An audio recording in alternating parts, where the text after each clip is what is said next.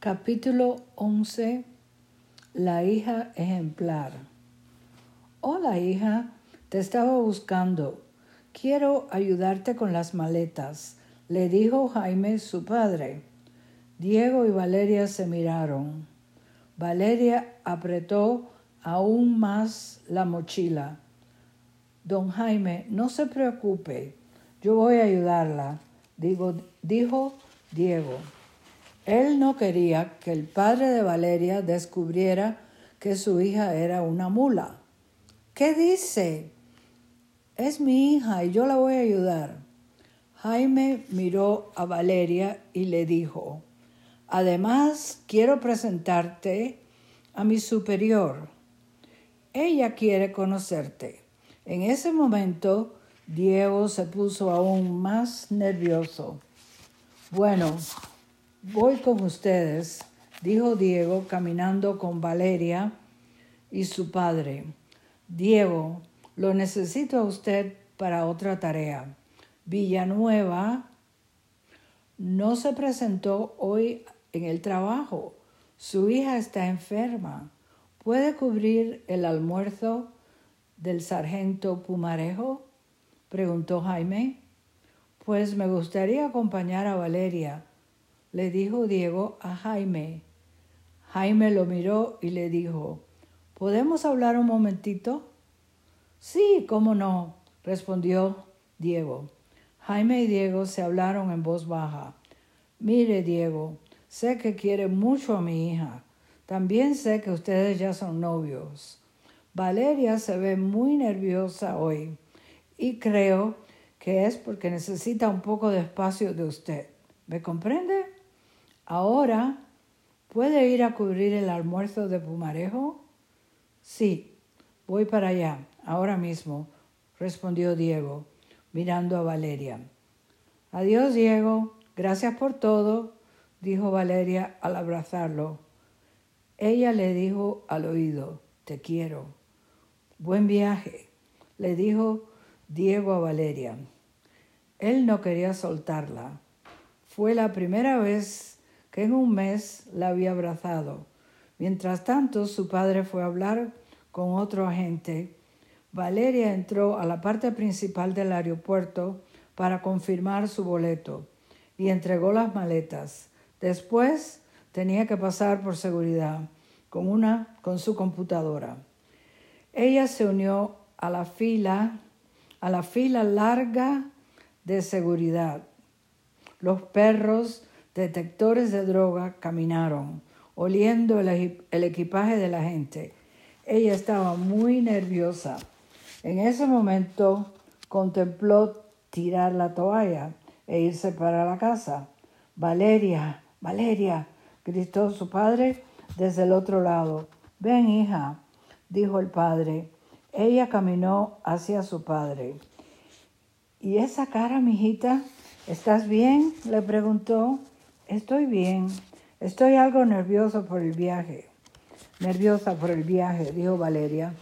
Pues no tienes que estar en la fila para la seguridad. Ven conmigo, dijo el padre. Valeria salió de la fila de seguridad y le siguió a su padre a otra sala. Cuando entró, vio que había una mesa de metal y unas sillas. Había todo tipo de equipamiento allí. La jefa de su padre entró y miró a Jaime con una chica joven. ¿Qué tenemos aquí? ¿Una mula? Vacíe, vacíe esa mochila ahora mismo.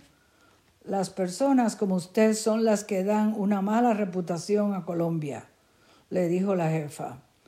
Sargento, no es ninguna mula, es mi hija Valeria, dijo el padre. Ella pensó que Valeria era una criminal porque aquella era la sala donde llevaban a los sospechosos en el aeropuerto. Ella es la modelo que va para España.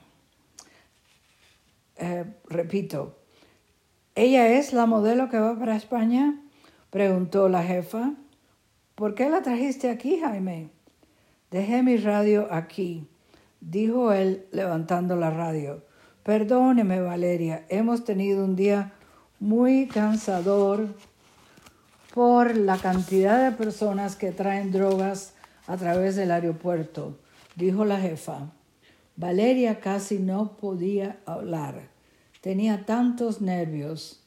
Bueno, qué gusto conocerla, continuó la sargento. Mire, su padre no para de hablar de usted. Mira, hija, esto, mi hija esto, aquello y lo otro, dijo ella sonriendo. En ese momento les entró una llamada al radio. Hemos detenido a un anciano con drogas en su bastón, dijo el policía en la radio. La jefa agarró sus cosas y se fue corriendo de la sala. Jaime, lo necesito en la puerta seis. Hija, buen viaje. Tenemos que ir a trabajar. Los narcotraficantes son cada vez más inteligentes. Su padre la besó y se fue. Valeria se sentó en la silla y se calmó. Cuando pensó en su suerte, pensó que quería irse para su casa. Ella ya no había tenido que pasar por la seguridad. Los perros no habían identificado la droga. Ella pensó que quizás la cadena de buena suerte que le dio la abuela estaba funcionando. Entonces se dijo a sí misma, tengo suerte, porque hoy estoy haciendo algo para salvarle la vida a mi abuela. Se, levantó rápidamente y se fue a, su puerta. En cuanto llegó allí, esperó dos horas. No se movió de su asiento, ni siquiera para ir al baño. Durante ese tiempo recibió un mensaje de María de la agencia de modelos. ¿Cómo fue todo? Todo bien, me alegro. Lo más difícil ha pasado.